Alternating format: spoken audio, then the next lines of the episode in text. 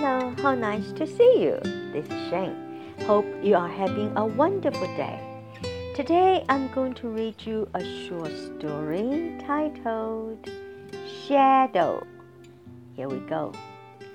Mary is six years old. It's nine o'clock at night. She is going home. Mary is walking home this evening. Suddenly, she finds a girl is behind her. She runs and the girl runs. She stops and the girl stops too. Who are you? What are you doing? Mary asks. There's no answer. Mary begins to run. Don't run after me! Go away! The girl is still running after her. She shouts, Help! Help! Help! Mary runs back home. Dad, help me! There's a girl always behind me, you see? Father takes a look and smiles.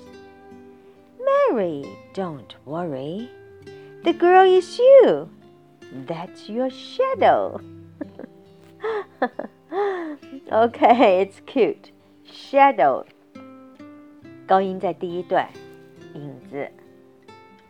好像有一首英文曲子叫做《Shadow Dancing》by Bee Gees。嗯，我忘了那个歌曲。Shadow，OK，影子。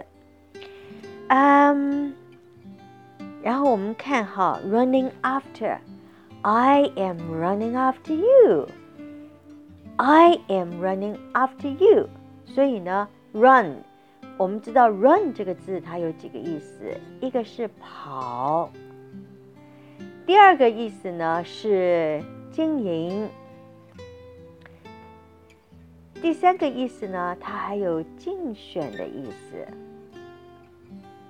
在这里呢，running after 肯定是跑步，You are running after me，你在我后面。我在追你，I am running after you，OK。OK，下一个字呢？我们看哈，shouts，s h o u t，o u 在这边发 ou，shouts 这个字呢，我们都知道是大叫的意思，help，help，这是大叫。另外还有一个意思，如果你跟老外出去。啊，老外一般都是 A A 制的，但是今天你要付钱的时候，他说：“哦，Don't worry, it's my shout。”那表示什么？他请客。呃，It's my shout。如果你喊我出去，我说 “Don't worry, it's my shout”，表示什么？我请客。所以呢，shout 它这个字呢，有大喊大叫的意思，还有请客。谁请客？如果是 Harry 请客，就说 Harry shout。我请客就是 my shout。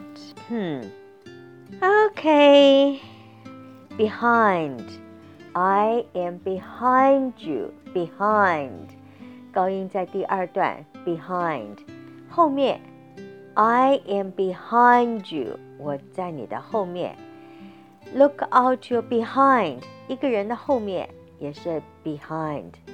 我们头后面没有眼睛，就我们看不到我们的后面， 所以经常会跟人家说 “Watch out, you're behind”，小心你的后面。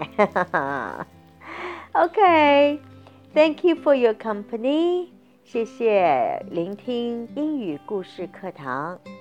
I look forward to seeing you tomorrow. Ciao.